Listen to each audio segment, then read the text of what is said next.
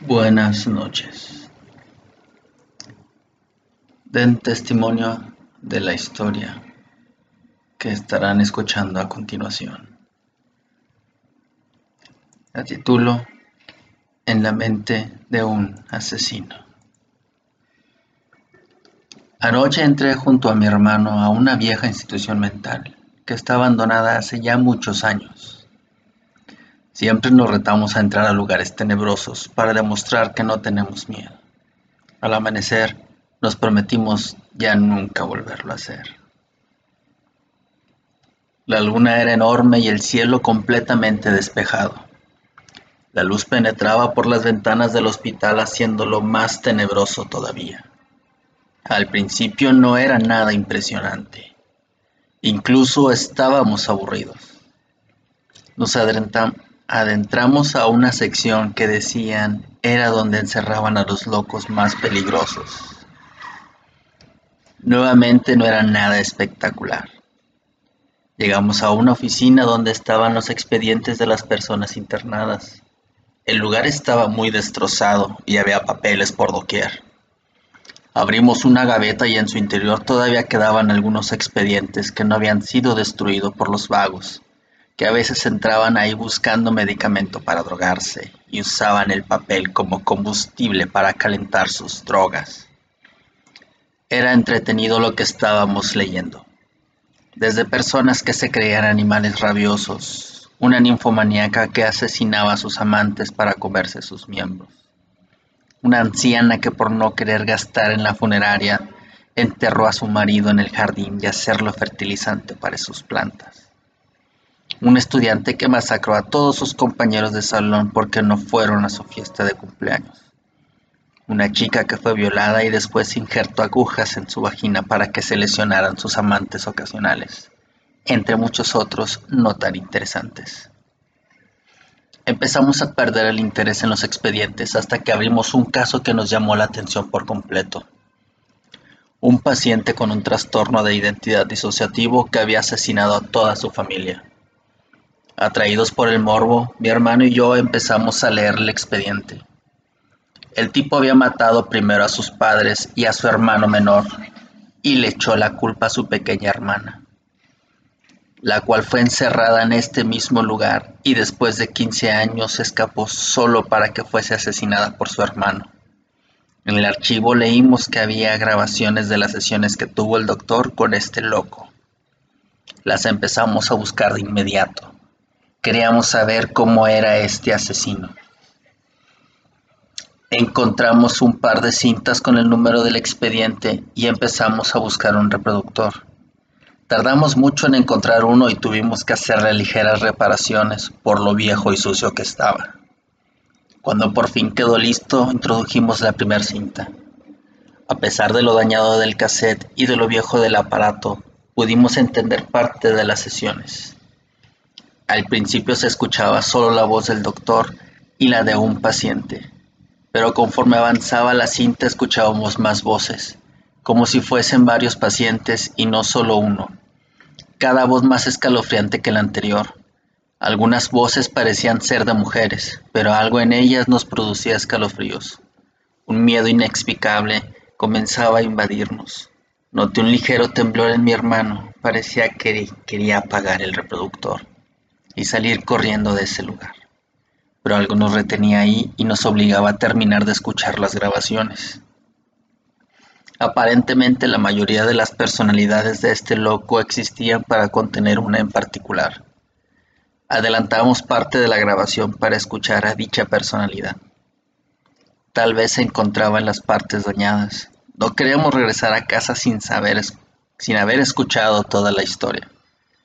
Le había sugerido a mi hermano que nos lleváramos las cintas y el reproductor, pero se negó rotundamente diciendo que no debemos sustraer cosas y mucho menos lo que estábamos escuchando. Nunca lo había visto tembloroso y con tanto miedo. Su mirada reflejaba algo de horror y se intensificaba cada que volteaba a verme.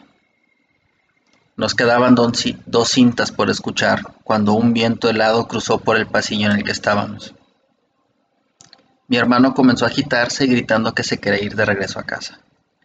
Le dije que ya solo faltaba poco y que nos iríamos de inmediato. Se tranquilizó y reiniciamos la reproducción. En la penúltima cinta, la voz era de la personalidad que había asesinado a sus padres y hermanos. En verdad causaba miedo escucharla. Era una voz tranquila y segura no había reacción en sus palabras. Algo en ese sonido me atraía. Estaba muy seguro que esa voz me llamaba, que se dirigía a mí y no al doctor. Escuché con mucha atención cuando detalló la manera en que realizó esos asesinatos. Parecía que recitaba un poema. No pude escuchar más debido a lo dañado de la cinta. Lo último que escuché de ese cassette fue que esa voz le decía al doctor que disfrutara el tiempo con su familia, porque le quedaba poco tiempo. La última grabación no era una sesión,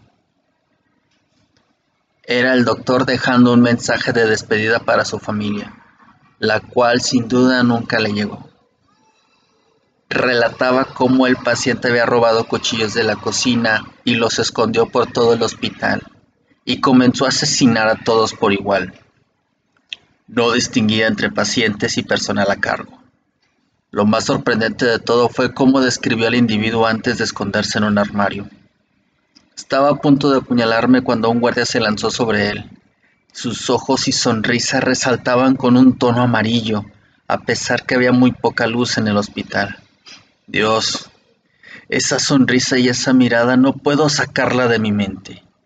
Por favor, quien escuche esto, díganle a mi esposa e hija que las amo y les pido perdón por todo el mal que les pude ocasionar. Los gritos que se oían de fondo dejaron de escucharse y de pronto se oyó el ruido de una puerta siendo golpeada fuertemente y una voz que apenas se podía oír, diciendo que no te ibas a escapar, monstruo infernal. Luego se escuchó el grito del doctor y después puro silencio. Detuve la cinta y miré a mi hermano empapado en sudor y llorando. Le dije que se tranquilizara, que no era para tanto su reacción. Fijó su mirada en mí y comenzó a gritarme. Me decía que si no habías prestado atención a las grabaciones, que si los gritos de las personas y la risa de fondo no me habían asustado. Lo sujeté fuertemente de los hombros y le dije que no se había escuchado nada parecido, que todo era parte de su imaginación. Cuando se tranquilizó, me pidió que nos largáramos de ahí. Le ayudé a levantarse y empezamos a correr hacia la salida. Se sentía un frío sepulcral en todo el lugar. Pero tal vez era porque ya estaba casi por amanecer.